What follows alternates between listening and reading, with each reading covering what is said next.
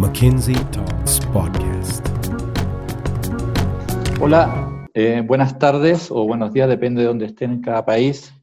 Muchas gracias por unirse a esta serie de McKinsey Talk. Hoy día vamos a hablar sobre el futuro de la industria de viajes, un tópico súper super hot estos días. Eh, espero me estén escuchando bien, si no, por favor, eh, por el chat nos pueden comunicar si no es así. Eh, mi nombre es Juan Carlos Altman, yo soy socio de McKinsey en la oficina de Santiago y previamente trabajé en, en, en Latam Airlines por 13 años, siendo el gerente de la división de Sudamérica como última posición. estamos en la mitad de una crisis muy complicada a nivel de todo, de todo el planeta donde muchas industrias se encuentran completamente desafiadas eh, y con muchos cambios. Nos pareció súper interesante poder tener una charla eh, con ustedes y con, con, dos invitados especiales sobre cómo se ven las perspectivas de la industria de, de, de, viajes hacia adelante, dado todo lo que está pasando, todos los bloqueos que están existiendo en los distintos países, etc. Eh, ustedes van a poder enviarnos todas sus preguntas a través del chat de Zoom, que está en la mitad de la pantalla abajo, eh, tienen que usar el, usuario Q&A, ahí mandan las preguntas y nosotros ah, después de la, de la, primera etapa que vamos a estar conversando vamos a tomar las preguntas. Eh, me gustaría presentar a los, a los invitados. Eh, tenemos a, a, dos grandes invitados que tienen un track record de mucho tiempo en la industria de viajes, así que creo que vamos a tener una excelente conversación hoy día. Eh, está con nosotros Damián Skokin. Damián es el CEO de Despegar, que claramente es la agencia online más importante de América Latina, eh, presencia en todos lados. Damián fue previamente el gerente general de la división internacional de la TAM Airlines y previamente fue socio en McKinsey y tiene claramente una, una, una experiencia muy larga en la industria. Y también tenemos la suerte de tener a Alex Dichter, que es socio senior de McKinsey basado en Londres. Él es el responsable global de McKinsey en la industria de, de viajes, así que tiene una perspectiva. Ha trabajado Alex en múltiples continentes, con múltiples clientes, entonces tiene una visión muy, muy clara y muy global de lo que está pasando. Y también ha trabajado mucho en Latinoamérica, así que lo cual nos ayuda a traer una perspectiva súper interesante de lo que está pasando en nuestros países con esta industria. Eh, entonces, el tema hoy día lo vamos a dividir en cuatro partes, la, la conversación, más una sección de QA. Primero vamos a abordar eh, un, poco qué está pasando con la industria y los cambios que van a suceder en el mediano y largo plazo, y también un poco qué va a pasar inmediatamente eh, cuando ya se empiecen a abrir las fronteras. Eso va a ser lo que vamos a cubrir en la primera etapa. Después con Damián vamos a entrar en profundidad en los temas que tienen que ver con los tráficos de turismo, para entender cómo ellos van a volver y cuándo ellos estarían volviendo. Eh, luego vamos a hablar con Alex, que nos dé su visión respecto a qué va a pasar con el mundo del tráfico corporativo y cuándo este va a estar eh, recuperándose. Y por último, con los dos vamos a estar conversando sobre las perspectivas de recuperación de la demanda, eh, precios y, otro, y, otros temas de interés. Por favor, vayan, les, les, les recuerdo, por favor, vayan pasando sus, sus eh, preguntas durante toda la sesión en el chat que está abajo, al centro, al, al usuario Q&A. Eh, esta charla la vamos a hacer en inglés, así que voy a cambiar a, a inglés ahora. Y so, uh, thank you, Damian and Alex, for, for being here. Um, the first part, we would like to go over what will be the main change in the industry going forward. Uh, let's focus first on what will be the changes on the medium long term, and then what will be some specific things that could happen in the in the short term. So for the for long, the long term, so what do you think are will be the fundamental change in the travel industry, uh, and what is going to be different? Uh, well, first of all, we are we're in a in a level of uncertainty uh, not seen before. So forecasting long terms is just the only certainties you're gonna miss whatever you say. So if I I had to to guess today what would be long-term implications, I don't see that. I, I would foresee that some fundamental patterns won't change. I will continue traveling after this crisis is over. Maybe there are some preferences that will change in terms of uh, the level of information uh, passengers would uh, require in terms of uh, healthiness, cleanliness, and some aspects of the control of their travel that they would most likely increase or would like to increase. But uh, the core fundamentals in terms of frequency uh, and, and the level of spend at this point, I don't see uh, any hard evidence that that will be severely affected. But again, at this point, this is just a guess or, or, or a hope, I would say. I uh, largely agree. Uh, leisure travel, in particular, has been uh, incredibly resilient over the years. It came back relatively quickly after September 11th, relatively quickly after the NASDAQ crash, quickly after the global financial crisis, quickly after SARS in Asia. And we would expect that it comes back quickly here as well. In fact, if you were to look at some signals of that, if you looked at bookings and search behavior in the United States, you see already that by September, search and booking activity is only 30% below 2019 averages. So people clearly believe that at some point this will be over, and at that point they will want to travel again. Cruise bookings for 2021 and 2022 uh, are actually tracking quite well uh, versus 2019, and in some cases are even higher. Um, that said, we do expect some changes, particularly business traffic. We are speaking to large corporations all around the world, asking them about their intent to travel once all of this is over. And they're all telling us the same thing, which is that they are learning something from using remote technologies like Zoom and WebEx. And they realize that some of the travel, particularly internal travel, meetings, things like that, probably was unnecessary and could be replaced by new technologies going forward. And so we'll expect a, a step change there. In addition, we'll expect that companies will have less money coming out of the crisis uh, and will cut back on travel accordingly. All that said, most businesses grow.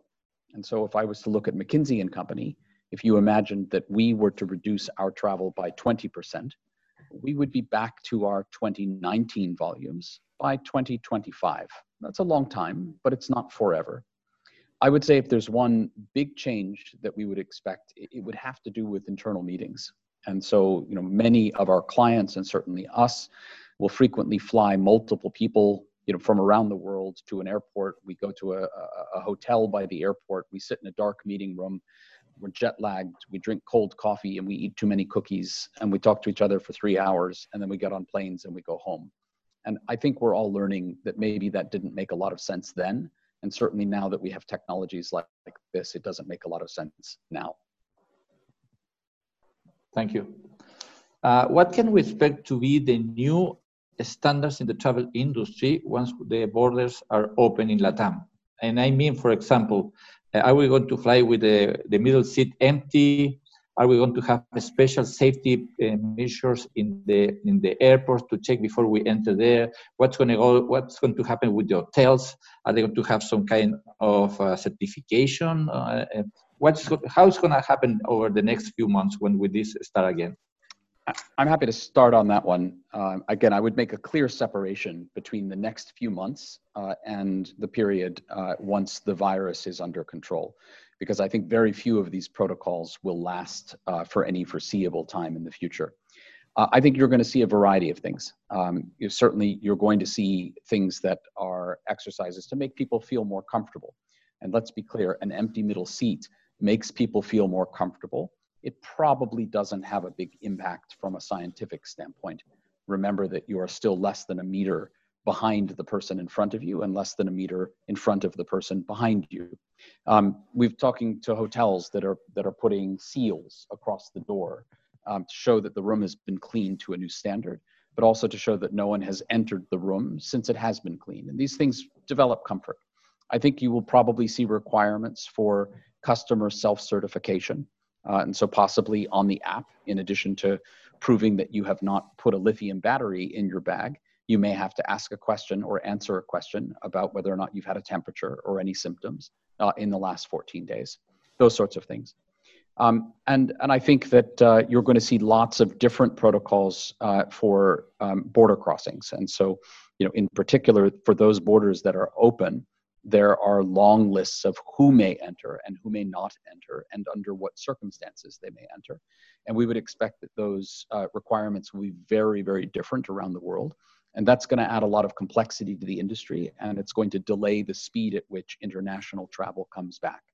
Um, but I don't expect that any of this will last for any period of time into the future. It's simply unsustainable. If you look at travel today in China, uh, it is uh, very safe looking. Your temperature is checked multiple times. You have to sign forms. Flight attendants are wearing masks, both in front of their eyes and in front of their mouths. Um, middle seats are not blocked, by the way. Um, you're being tracked. You have to scan your mobile phone in and out. Um, all of that adds to a sense of safety, but also adds to a sense that travel is not a normal activity. Uh, and as a result, we've seen relatively little rebound in China. And I think we won't see a real rebound until those protocols go away. I, I agree with Alex, particularly setting apart will be the reactions or changes in the short term to make people more comfortable in travel, apart from the long term changes or implications. And I will just add one twist that when we think of travel, we tend to think of airplanes.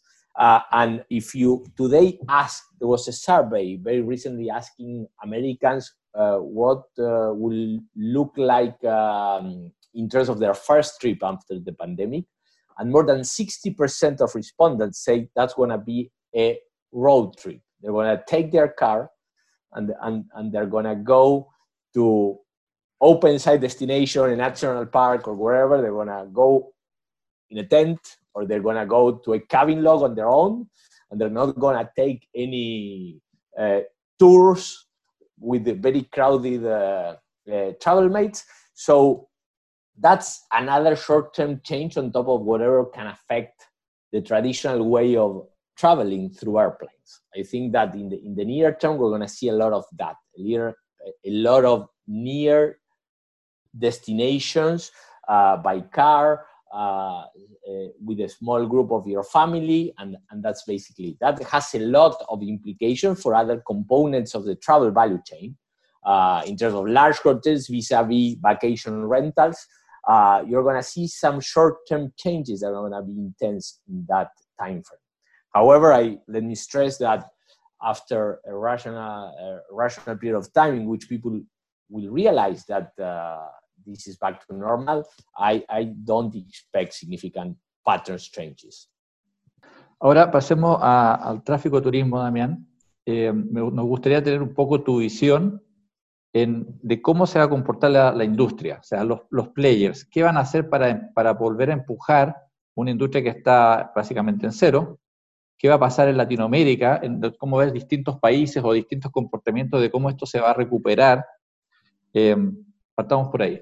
La pregunta es cómo se va a comportar la industria turística. Primero, yo creo que va a tener que haber un ajuste de capacidad muy grande. Esta es una industria que en general, como todos sabemos, tiene una cantidad de componente de costos fijos tremendamente grande y con una demanda como la que estamos viendo. Estamos viendo, yo es la primera vez en mi vida que veo BSPs negativos. Las últimas semanas han tenido más devoluciones que emisiones, y eso creo que es múltiples geografías. Este, eso tiene que ajustar la, capacidad de aerolíneas, de hoteles, un comportamiento racional de los players. Hay algunos que van a poder eh, decidir incrementalmente volver a poner capacidad. Hablábamos con Alex en estos días de, cómo pueden reaccionar las aerolíneas, pero hay otros players que, o, porque tienen un edificio completo de, cuartos de hotel vacíos y demás, van a, tener que promocionar agresivamente eh, sus productos. Entonces, yo creo que es lógico esperar eh, un periodo de muy atractivas ofertas y gente siendo muy selectiva, como decíamos antes, en qué aspectos de seguridad eh, sanitaria, qué aspectos de políticas de cancelaciones este, van, a, van a terminar optando después de un periodo de, ajuste de esa capacidad, demanda y precios que pueden resultar tremendamente atractivos, yo creo que va, vamos a entrar en una senda de gradual normalidad en que la capacidad, tanto aérea como de los otros componentes de la industria turística, van a ir retomando niveles, este, niveles normales. Yo soy optimista, si uno mira todas las crisis grandes de la humanidad, eh, los efectos eh, en que durante el, atravesar la crisis se creían totalmente disruptivos, eh, terminaron siendo menos disruptivos de lo que se pensó en el momento de atravesar la crisis. Yo creo que esto va a volver a pasar en este caso. The only thing I'd add is um, I agree with all of that. Is I think one of the interesting things about the recovery is going to be that what's good for airlines is what's good for other parts of the travel mm-hmm. ecosystem. Uh, and that if airlines had their choice, they would drop capacity uh, quite aggressively, hope that their competitors will do the same. Uh, at some point in 2022, demand will come back through supply prices will rise again they'll be able to make money and that's very important for them because they'll need to pay down the debt that they've taken on to get through this crisis. Um, and uh, unfortunately that scenario is not terribly good for uh, for tourism assets. It's not terribly good for cities that depend on on tourism for theme parks for destinations for attractions. Um, and it's not particularly good for hotels you know who uh, rely on that capacity um, and so we're going to see some very divergent interests here, you know, as we start to think about the right, you know, thing for the industry as a whole. And as Damien said, you know, there's a couple of different paths here. We're going to have cheap airplanes and relatively inexpensive fuel and out of work pilots who are ready to, to come to work. Uh, and uh, and with all of that, I think chances are we may see uh, relatively aggressive um, additions of capacity, you know, or through new players um, that make it difficult for airlines to make money over the course of this period. I think that's too early to call, however. And so at McKinsey, we, we, we have a couple of forecasts where we look at the recovery of revenue passenger kilometers, um, effectively passengers. Uh, and the more pessimistic scenario is quite pessimistic. You don't see those passenger kilometers coming back until early 2024.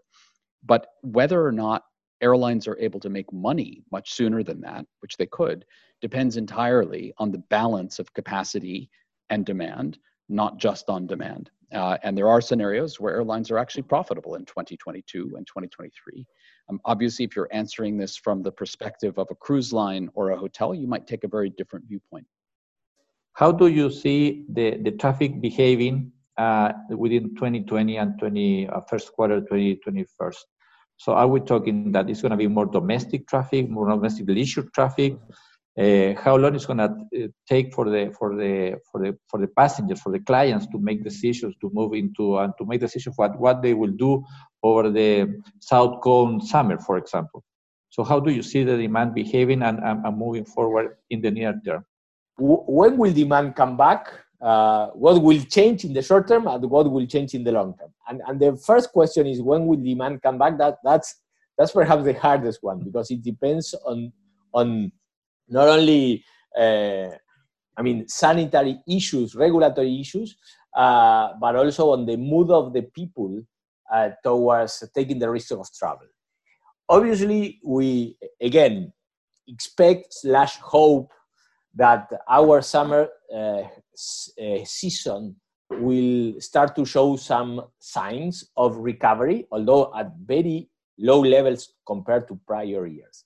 So we believe that the recovery uh, will take some time after the restrictions, the, the government's restrictions are lifted, and it will be focused mostly on domestic, and as I said, most likely not airplanes, the initial ones, will be geared towards um, destinations uh, that are not crowded cities or that require a lot of uh, uh, visiting museums or close uh, close attractions, but rather open uh, type of uh, open type of attractions.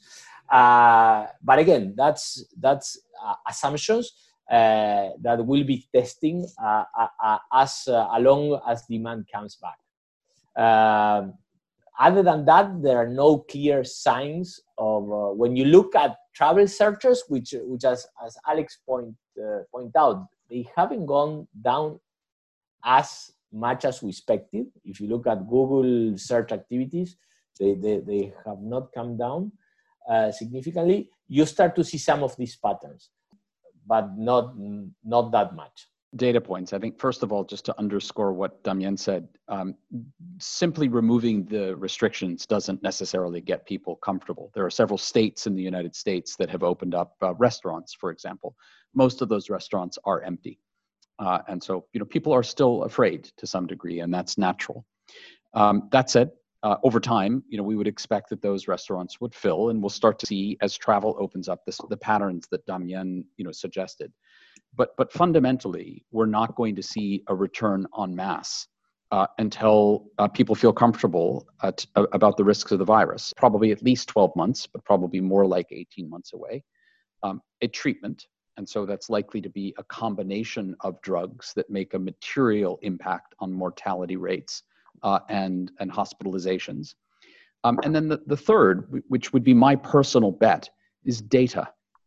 And so remember that today, even governments are reacting to relatively imperfect data. We don't really know how many people have been infected. And as a result, we don't really know what mortality rates are. And we certainly don't know why or getting very sick, and in some cases, even dying. And we don't know which treatment protocols are working better than others.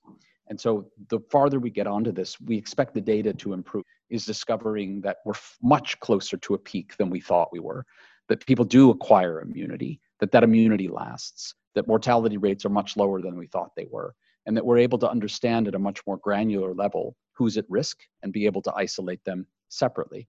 And then last but not least, we will get better at treating this. And so even today, you may have noticed that no one's really talking about ventilator capacity anymore. One of the reasons for that is doctors have started to discover that there's a large segment of people who have low blood oxygen levels, um, but are not having trouble breathing, who don't benefit from ventilators and instead benefit from being laid on their stomachs. And when that happens, their oxygen levels improve. And so that's a, a discovery in the last few weeks, um, but it's made a massive impact on capacity. And so the more we, we learn, the better we'll get at this. And there may come a point where we do react to this in the way that we react to the common flu. So now let's let's move to the corporate travel. Um, a few questions is how do you see will be, will behave the corporate travel over the next 24 months, um, and how much less are we going to, to travel?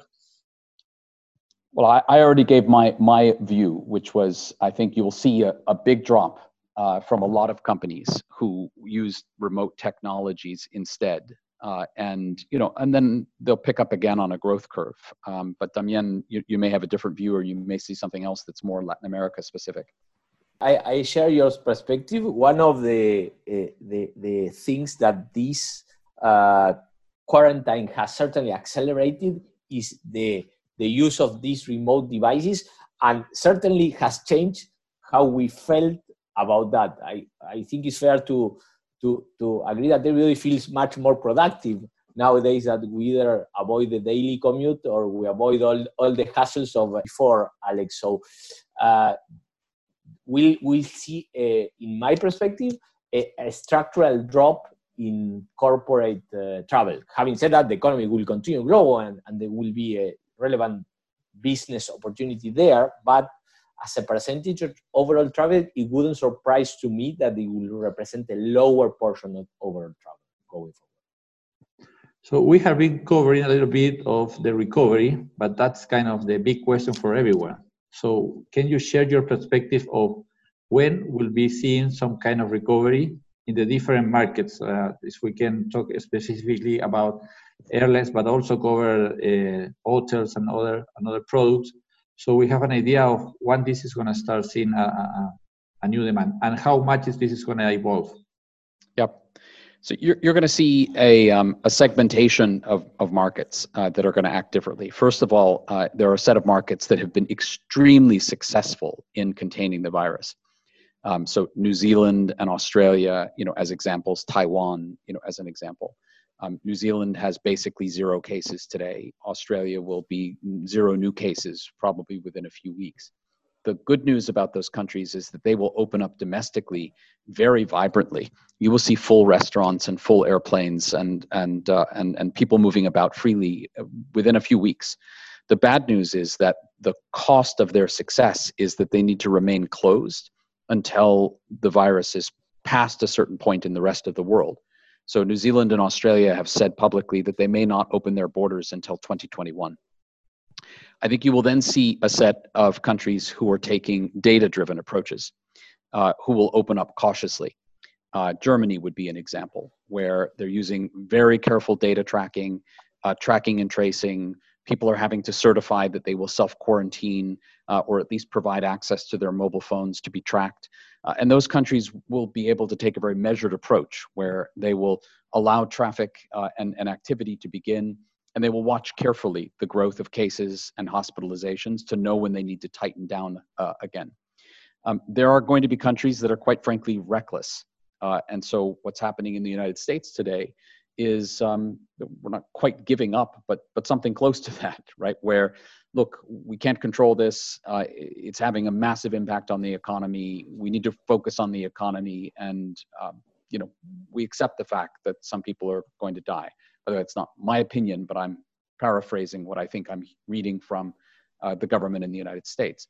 Uh, and there are going to be countries like that that will have a reasonable amount of activity. But I think that the risk of that approach is that if we have multiple outbreaks, whatever government says, people will get scared. And uh, scared people don't travel uh, at the end of the day. Um, so, uh, and, and, I think the other thing that's going to mark the next several months is lots of asymmetry in terms of which borders are open to whom. Uh, and so Australia and New Zealand will open up to each other because they've both done a very good job of managing the virus. Um, you may see countries that are very distant from one another. You know, let's say Iceland and New Zealand, you know, opening up to one another and maybe even having charter flights, you know, to be able to move people back and forth. Um, and I'm sure that you will see that many of the borders that remain closed to one another will be closed for reasons of politics, you know, not necessarily medical reasons.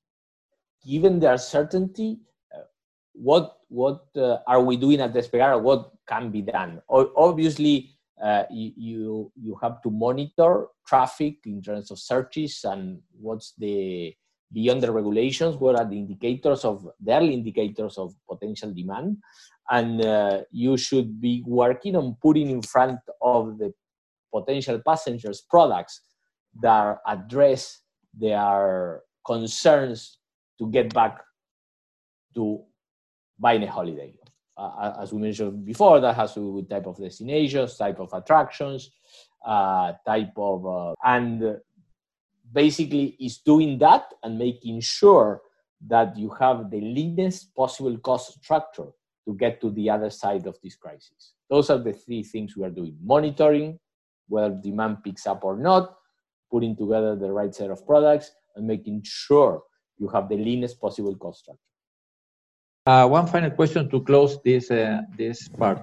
Uh, how will the travels companies have to change or adapt themselves uh, to manage this crisis? Uh, is going to be uh, agility.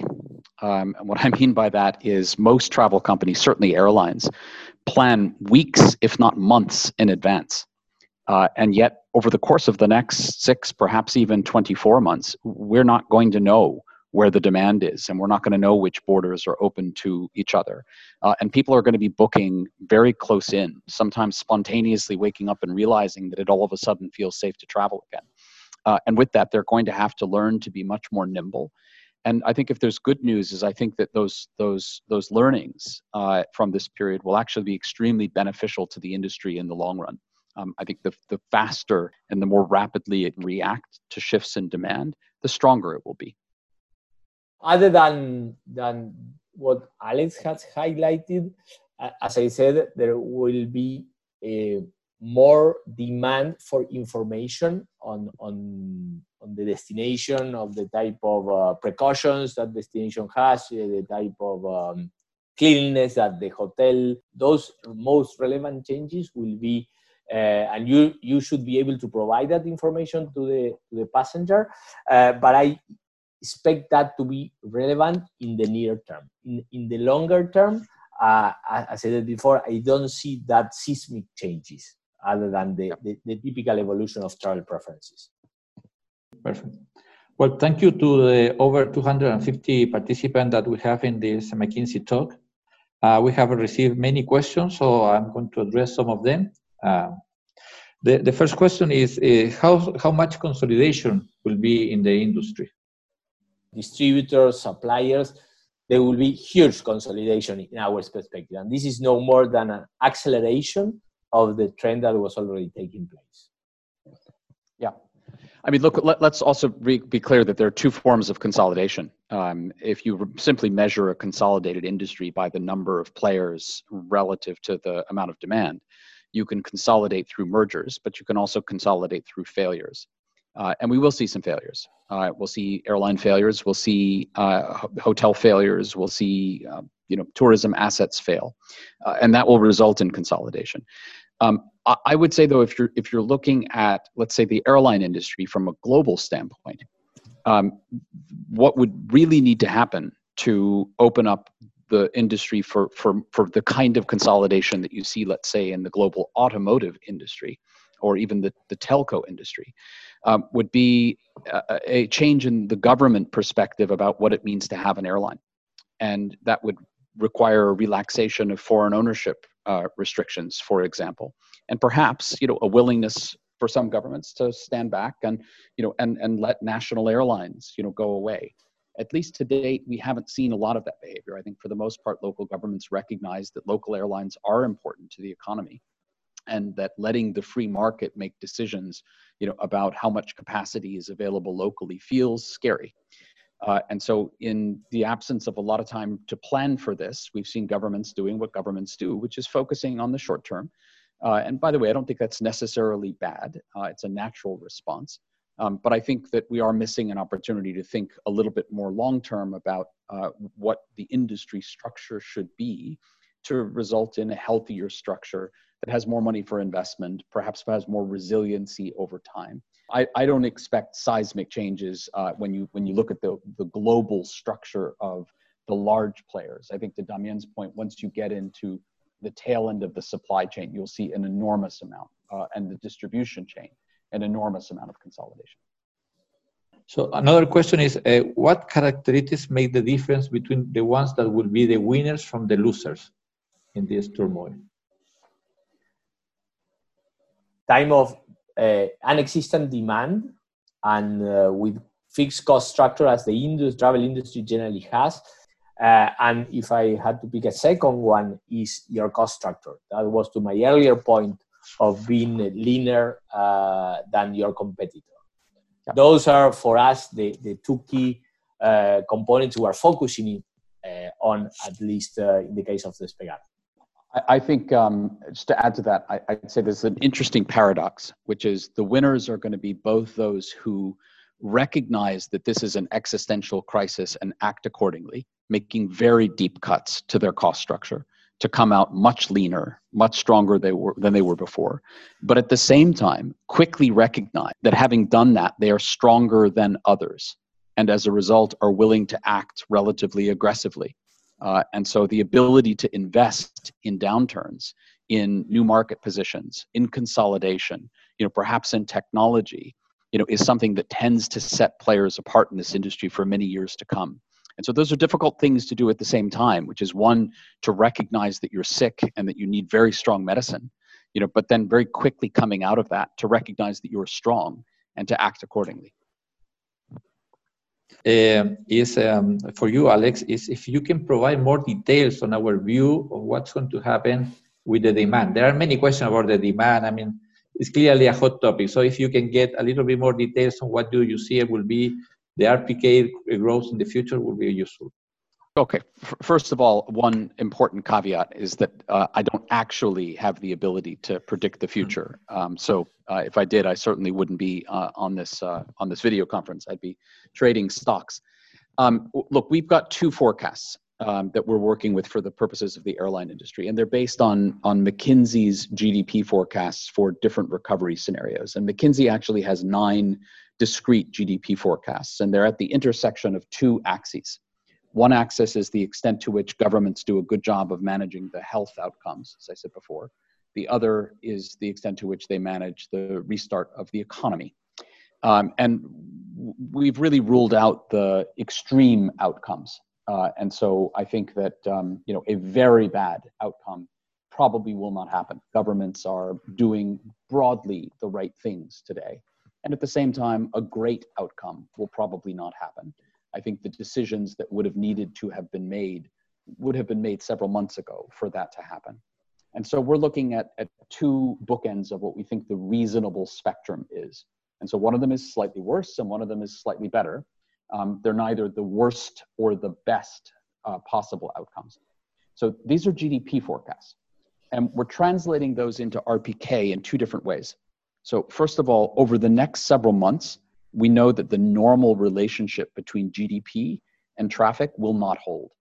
Why? Because travel will not feel normal and it will not feel safe to many people and it will be restricted and if it's not restricted by governments, it will be restricted by companies in many cases.